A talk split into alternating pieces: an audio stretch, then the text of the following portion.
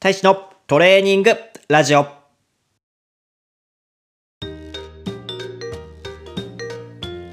い、どうも皆さん、こんにちは。株式会社セクダム所属、プロトライアスロン選手の古山大使です。本日も、ポッドキャストやっていきたいと思います。ということで、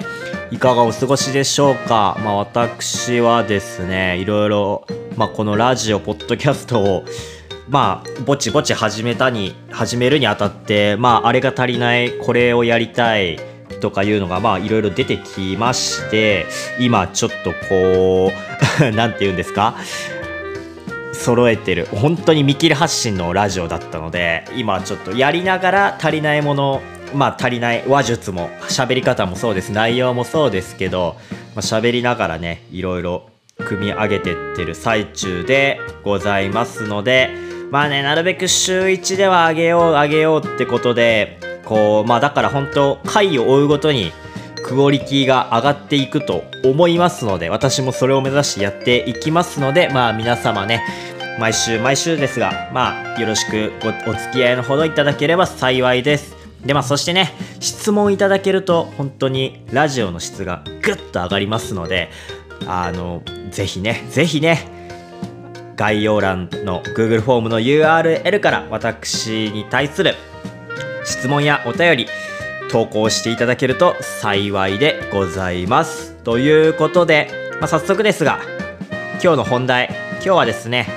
以前インスタライブをね相方のものと一緒にやった時に事前にいただいていた質問の中からちょっとねインスタライブ中にお答えごご回答できなかった質問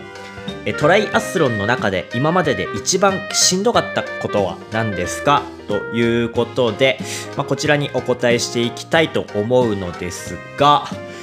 まあ、一番しんどかったことっていうふうにご質問いただいたんですね。まあ、これがだからしんどかったレースなのかしんどかった練習なのか、まあ、それともねもっともっとレース競技面では関係ないけれどもトライアスリートとして活動していく中でしんどかったことは何なのかっていうことなのかっていうのがまあねいろいろ多岐にわたると思うのでまあねそれぞれについてお答えお話ししていけたらなって思います。ということで本日のお品書き、えーまず最初にしんどかったレース。私が今までいろいろやってきた中でねしんどかったレースについて喋りたいと思います。でその後気分的に気持ち的にメンタル的にしんどかったこと。そちらについてねお答えしていきたいと思います。ほんで次にまあ普段、まあ、トライアスリートとしてね生きていく中で、まあ、しんどかったこと。あのしんどかった部分みたいなところ。をまあ3つに分けてお話ごしょおしゃべりしていけたらなと思います。はい。やなんでそんなお品書き？なんでそんなこと言うのかって、ね、わざわざそんな何について喋るか細分化したのかって話なんですけど、まあ、前回ね投稿した、まあ、ラジオでね本当にっていうか前回じゃないな。この一つ前に実は 収録してたんですけどあの本当に主題だけ決めて喋り倒してたらまあ30分経ってたんですけれどもどうにも聞きづらいと思って。そう私の悪い癖なんですよね。あのずっと喋ってるしずっと一人でも喋れるしほんと好きなことだったらなんせ早口になってしまうしずっと喋れるんですけどなんて言うんですかね。話の出発点と着地点はなんだかんだで辻褄が合うんですけれども方向性が本当あっち行ったりこっち行ったりするから30分間聞いててもこう頭に残らないみたいなちょっと事態が勃発したのでまあちょっとね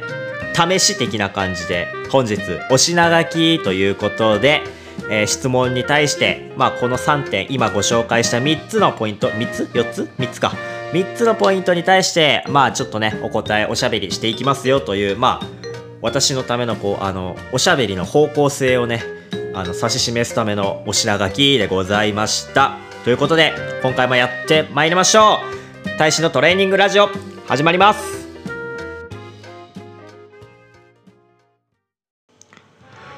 大使のトレーニングラジオ。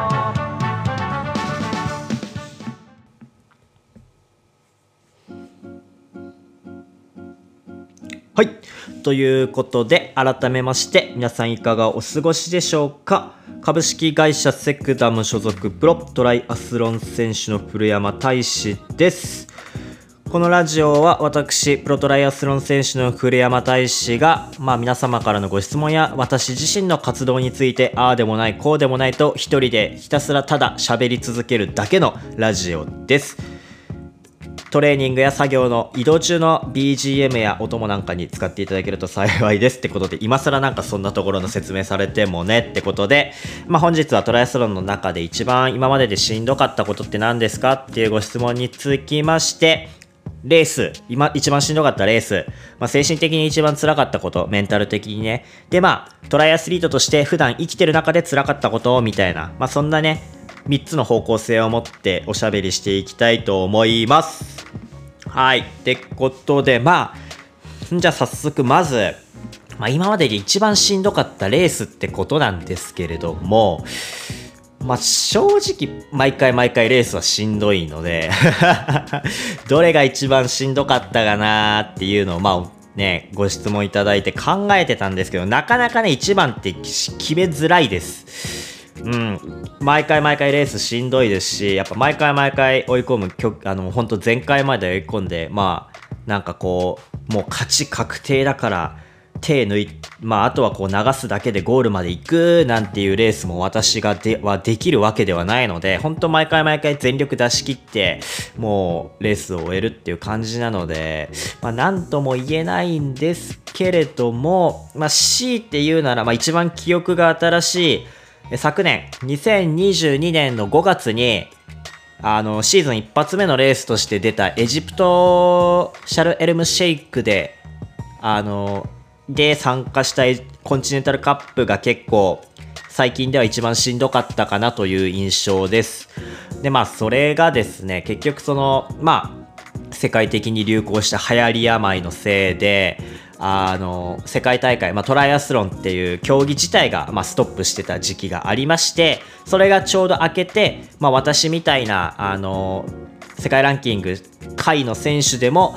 大会に出れ、出ていいですよってなり始めたのが、ようやく昨年あたりから解禁されたんですよ。で、まあ、その、だから一発目ですね。で、私にとってみたら実質その海外レース、エリートレース、まあ、海外レース、エリートレースっていうのが、約本当に2年半ぶりとか、で、海外レースに関しては確か3、約3年ぶりのレースだったんですね。そのエジプトのレースが。で、まあ私自身も結構ちゃんとトレーニングは積んできました。で、いろいろ想定したり、で、年に1回ね、日本選手権だったりが、あの、日本の国内でも一応コロナ禍でも開いてくださっていたので、まあ一応レース全くなかったわけではないんですが、やっぱりこう、いざ海外レースでバーンってやり始めると、やったらしんどかったの覚えてますね。ほんと、ただただ、レースの展開に振り回されるだけで終わってしまったみたいな結果もそんな良くなかったですしはい。本当にしんどくてトライアスロンってこんなにきついもんだったっけみたいな、うん、本当にああそうかそっか。でも俺はねあのこれをほぼシーズン中はほぼ毎週やってたんだよなっていうのを思い出させられたレースでありましたしまあねまたまあ、普通の人にとっては非日常かもしれませんが、まあ、私たちにとっては、私たちトライアスリートにとっての日常が帰ってきたなと、本当に非日常な日常っていうんですかね、私たちの、が帰ってきたなっていうのを気づかされた点でも、まあ、結構ね、体に負担かかってぜぜ母きついレースだったなっていうのが、まあ覚えておりますということで、はい、まあ昨年のね、5月のエジプトのレースが、まあ私が今覚えてる中ではね、やっぱ一番きついレースだったかなっていうところでした。それで次、じゃああの精神的に気持ち的に辛かったレースは何って聞かれた時に、まああのー、ね、当然、いつでも結構追い込まれてレースというか、まあね、やってるんですが、まあ、ね、そのぜぜははするきつさと違ってやっぱり精神的に追い込まれるっていうのはなかなかある経験じゃないので割とこれねスッと出てきたのがあの大学4年生の時だから何年だ ?2017 年か。2017年に私あの23歳以下の世界選手権に、まあ、日本代表としてね選出していただいたんですねあの同年の23歳以下の日本選手権を優勝してでまあ代表選手に選出していただいて、まあ、実質あの23歳以下世代で当時日本一のレベルを持つから世界で戦ってこいって言われてまあ当然そのプライドもあるわけででその選出で決まったのが6月7月6月の末ぐらいか7月の頭ぐらいだってで世界選手権が9月の頭ぐらいだったのでまあ夏休みいっぱい練習する期間があってもうその期間もうね世界選手権でようやくようやく世界選手権まで来た俺はつって。もうほんとねずっと9歳で始めてその時22なんで約13年間かずっとずっとやってきて俺はようやくようやく国際大会ようやく世界の舞台で戦うだけの権利を得たんだよっしゃやるぜつってバーって練習してってまあえーと、オランダのロッテルダムで開かれた世界選手権に出場したんですがまああのスイムで集団を逃してしまってでもう何分遅れだろう。もう本当にね前にも後ろにもほとんど選手がいないみたいな状態でスイムを終えてバイクだからもうバイクもほぼほぼ単独走みたいな。前を追うってよりかは先頭集団に周回遅れされないように頑張って逃げなきゃみたいな。私そんなレースあったことないんですけどそれが本当今でも最初で最後もうどんどんどんどん後ろのもう近くの選手がラップされていくのをラップでだから足切り？失格になっていくのをこうだから審判車から逃げながら走るみたいな。ね。ギリギリラバイク終わって本当自分らがバイク置いてランスタートしたらスタートしたのと同時に先頭のランナーがビャーって自分の横を追い周回遅れで追い抜いていったみたいな。もうほんとギリギリみたいな、うん、でまあランも普通には普通に走ってってことだったんですがもう正直ランもう何て言うか何て言うんでしょうね。こうこの表現が合ってるかわからないんですけどまあ私ね基本的にそのまあ3種目オールラウンダーとはいえまあ割とスイム、競泳上がりでもあるので、スイムが得意な選手、スイムで割とちゃんと前の方についてバイクで、バイクランで頑張ってっていうタイプの選手なので、まあそんなこうランからまくり上げるっていうレースはしたことがなかったので、あのー、まあ単純に言うと惨めでした。ものすごく。ね。世界選手権の代表として日本でね同年代で一番強いっていうことでまあ代表にね選出していただいて日本の代表として23歳以下の代表として世界選手権に出ました。ねだからまあ要するにジャパンを背負ってるわけですよ。まあエリートの先輩方もいましたけど U2323 歳以下ではジャパンは俺だジャパンを背負ってたわけですよ。ね。ってことは自分の順位自分のそのレースでどれだけ動けたかどれだけレースどういうどれだけパワフルなレースができたかっていうのがそのまま僕ら世代の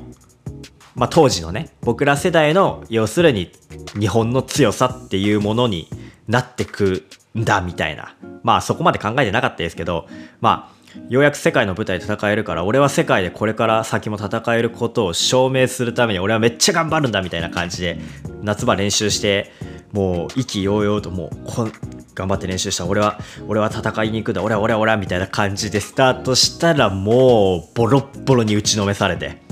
バーって泳いでファってスイム 750m2 周だったんですけどもう1周目終わった時点でパッて1回ポンツーン陸に上がって2周目に飛び込むんですけどパッてと陸に上がった時にもう先頭の選手がはるか彼方にいたのを見てあって思いましたね。初めての経験だったんで。あの本当にやばってなりましたね。僕もそんな睡も遅い方じゃないのにでしかもその時は大きな失敗も特にしてないんですよ。バトルで潰されたりあの本当に減速したり止まってしまったりっていうのもなく泳いでたのにあれ？こんなに俺離れてる。ここんなにこんなにこう力量差開くことある？みたいな。で、まあでも頑張って2周目追い上げるつもりで泳いで、でもダメでバイクでほんとね周回遅れ足切りギリギリでゴールして本当僕が靴履いた時に僕がランスタートすると同時に先頭の選手がランの2周目に入っていくみたいな。あのそう。自転あの危ないので危険回避のために自転車で周回遅れをされるとあのその時点で失格になるんですよ。ただランニングに関してはまああの周回遅れになってもまあそこまで危険じゃないのであの失格にはならないんですよ。ただその周回遅れをされた側の選手今回で言うと僕ですね。先頭の選手に周回遅れされた側の選手はその追い抜いていった先頭の選手の後ろについてっちゃいけないんですよ。最短ルートは先頭の選手に譲って僕らは脇を走ってなきゃいけないんですよ。もうそれがそれが本当にもう惨めであんだけ準備してあんだけ練習して俺はこっから強くなっていく。ここがようやく世界に向けてのチャレンジの出発点。なんだって時でもうほぼほぼビリですよね。だから。まあランニングで一緒にランスタートした集団の中では一番前でしたけどまあ実質ビリッケっすよね。一番最後にランニングスタートした集団だったので。もうそれがそれが惨めで惨めであれは本当に精神的に相当辛かったレースですね。まあ肉体的に体的にも結構辛かったは辛かったんですけどそれ以上にもう本当レースしながらなんか心が打ちのめされていく感じっていうんですかね。うんなんかあんな思いをしたレースは後にも先にもあのレースだけであってまあ本当にでも変な話あの悔しさとかあの惨めさとか要するに国内であんだけ勝ててもいざ海を渡って世界に出たら俺はまだまだこんなもんなんだっていうのを肌で感じてでちょちょうど大学を卒業する年だったので社会人になってあれをひっくり返すために俺は今の俺には何が必要なんだみたいなのを まあ本当に模索して探し続けてっていうのが始まったきっかけの年でもありますしまあなんかそこが結構きつかったです。まあだから何て言うんでしょうね。だ社会人になってからの私の動きを追ってるくださってる人がもしいるとしたら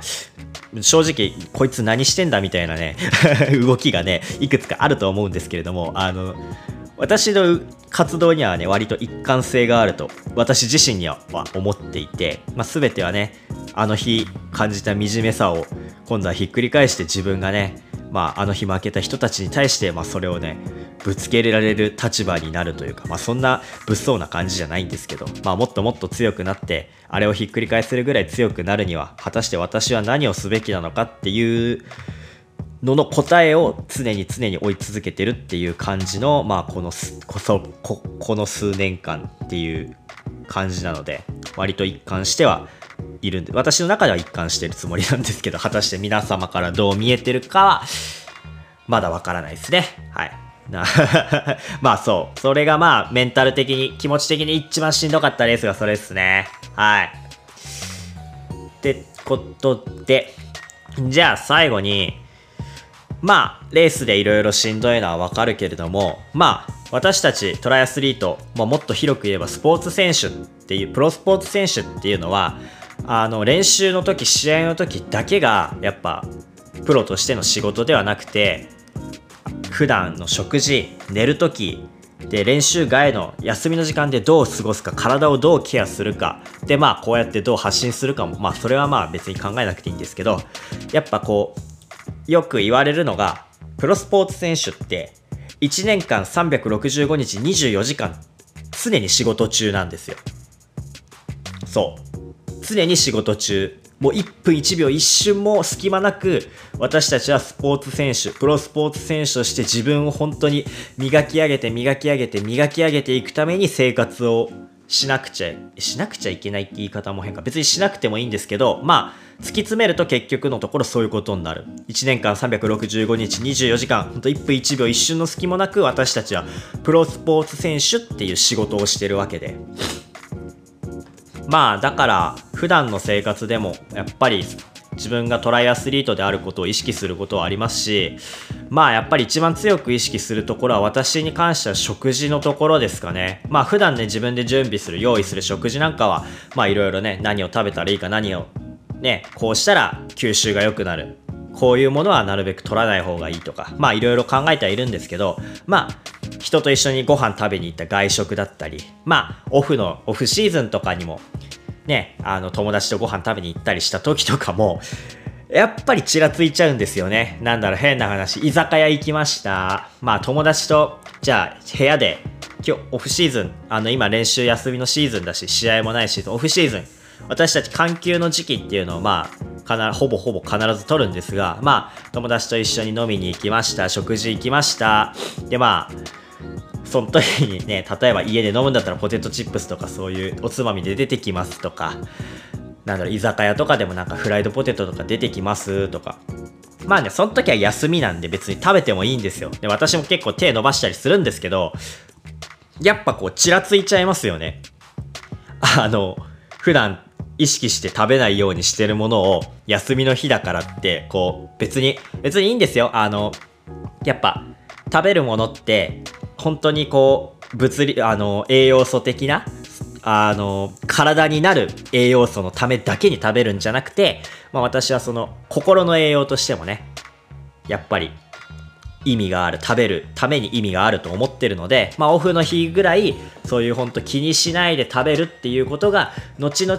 そのタイミングでは油とかね余計なものを取ってしまってマイナスになるかもしれないですけど後々のことを考えたら絶対そういうのはあの際限なく際限なくってわけじゃないけれど気にしないで取る時期があった方がいいと思うんですけれどもまあやっぱりそこのオンオフのスイッチがうまくあの切り替わりきってなくてねやっぱりあって思う時はありますね。まあ、きついな、辛いなとは思わないですけれども、まあでもきついな、辛いなって思うのはそういうもの、でもオフだからってそういうものを食べて、まあ食べて別に気にしないで食べて、で、それでじゃあいざ練習再開するってなった時に、またそういうものが食べられなくなるわけじゃないですか。そうなった時にやっぱりああいうのって美味しいですから、あの、まあ私がね、あの、よく、まあ私の祖父、祖父から、あの、私の祖父の格言というか、あの、私の祖父からね、よく言われてたことが、あのね、美味しいものは体に悪いんだっていう のをずっと言われてたので、やっぱああいうのって美味しいですけど、体に悪いじゃないですか。ポテトチップスとかって。まあ体に悪いかっていうか、まあ、運動する、運動するという目的に対しては、あまりいいものではないじゃないですか。うん。他の目的だったらものすごくいいものですけどね。友達と一緒に食べるとか、ワイワイね、ガヤガヤパーティー感覚で食べるんだったら、あれほど最適なね、食べ物はないと思いますけれども。まあ、ことスポーツ選手に対して言ってみれば、あれって、まあ、あまりいいものじゃない。けど、やっぱだから、あの美味しかったものを俺はまた練習再開したからまた食べられなくなるんだっていうのが、まあ、あの、きついかな。普段生活しててっていうところっすかね。はい。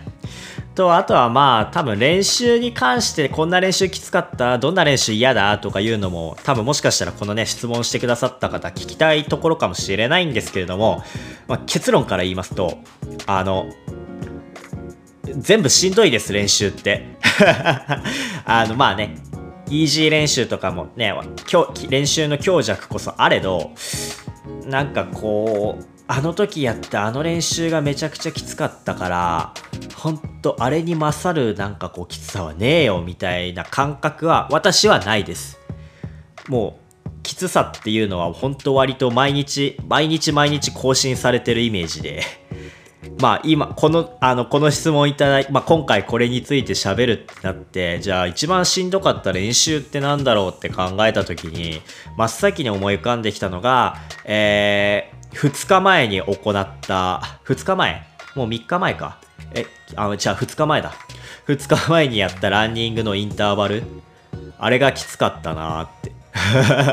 300メートル走って100メートルイージーしてっていうのを15回繰り返したんですけど、5本3セットか。あれが一番きつかったな今までまでで、みたいな。結局その記憶が新しいだけなんですけど、でもそんなもんなんですよね。あの、きつかったとか苦しかったっていう記憶はあんまり残ってなくて常に常にそういうのが更新されてってるイメージです。まあだから逆に言えばまあこれは人それぞれだと思うんですけどまあね辛い苦しいってのはもう常に常に更新されていく。変な話トライアスロンやってたら練習できつい練習で苦しいっていうのは一生ついて回る問題だと思うのでまああまりそんなに気にしなくていいんじゃないかなって思いますけどね。なんか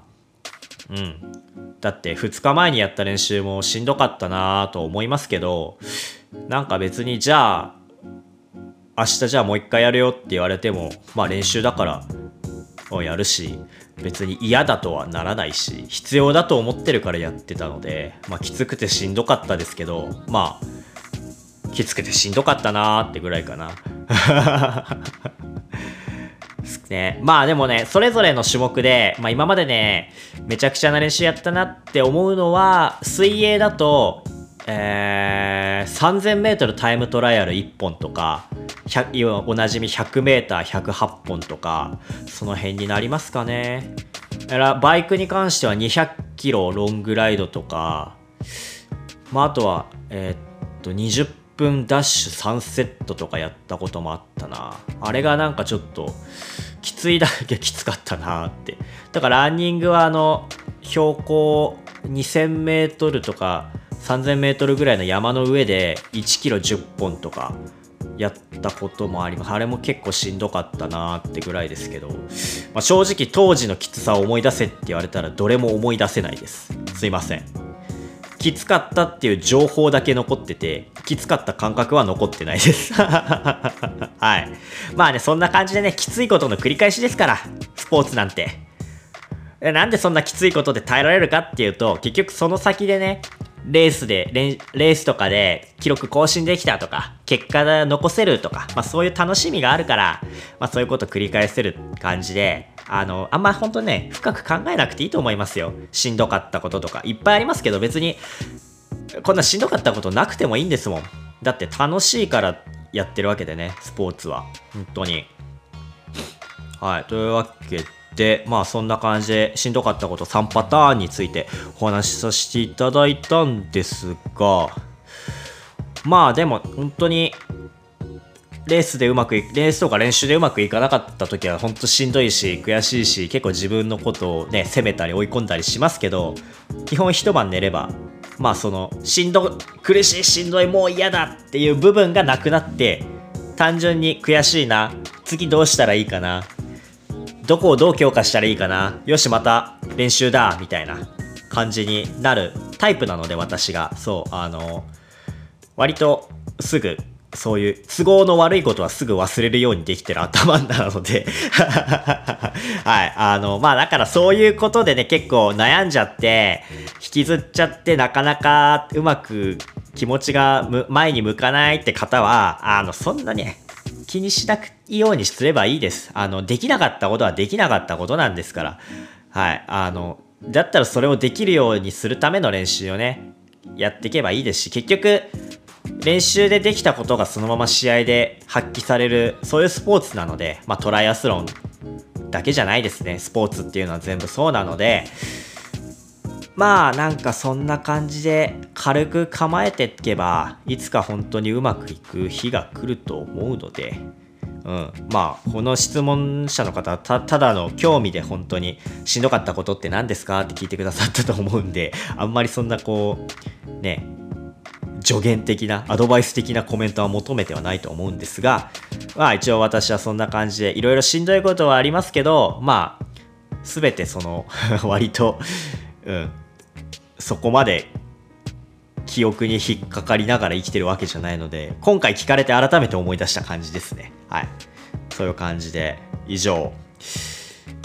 でした。じゃあ最後にねあのー、宣伝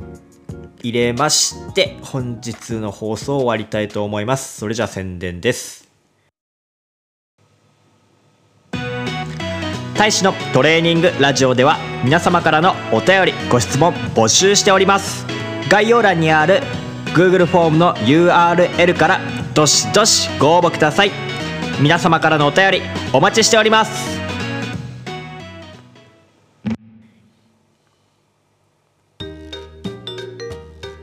はい。いかがでしたでしょうか？毎度毎度配信のスタイルを変えていく古山大使のトレーニングラジオ。今回も最後までお付き合いいただきありがとうございました。先ほどのね宣伝でも申し上げました通りお便りとご質問お待ちしております。ぜひぜひぜひぜひ。もう本当にお便りがあれば私も喋ることの方向性がね定まってすごくこうちゃんと喋れるようになると思いますのでもうぜひぜひお便りご質問本当に Google フォームの方によろしくお願いします。それとまあねできればねこれポッドキャストね再生回数見れるんですよ。私の方だけで。あの目指せ1万。まあまずはね目指せ1000回再生かな。うん1000だあの全てトータルで目指せ1000再生を目指して皆様のお力もお借りしたいと思いますのでね、どんどんどんどんこのね、ポッドキャストとかシェアしていただいて、質問とかもしていただいて、そうすれば今週1なところが週2、週3になるかもしれないし、まあ、皆様と一緒にこのラジオ、古山大使のトレーニングラジオ作っていけたらなと思いますので、私もそんな感じでね、何か企画というか、システムを作れればと思っておりますので、これからも、まあ、ご愛聴ご愛聴っていうのか。まあ、チャンネル登録して、まあ、引き続き聞いていただけるとありがたいです。ということで、以上、お相手は株式会社セックダム所属プロトライアスロン選手の古山大志でした。それじゃあまた次回。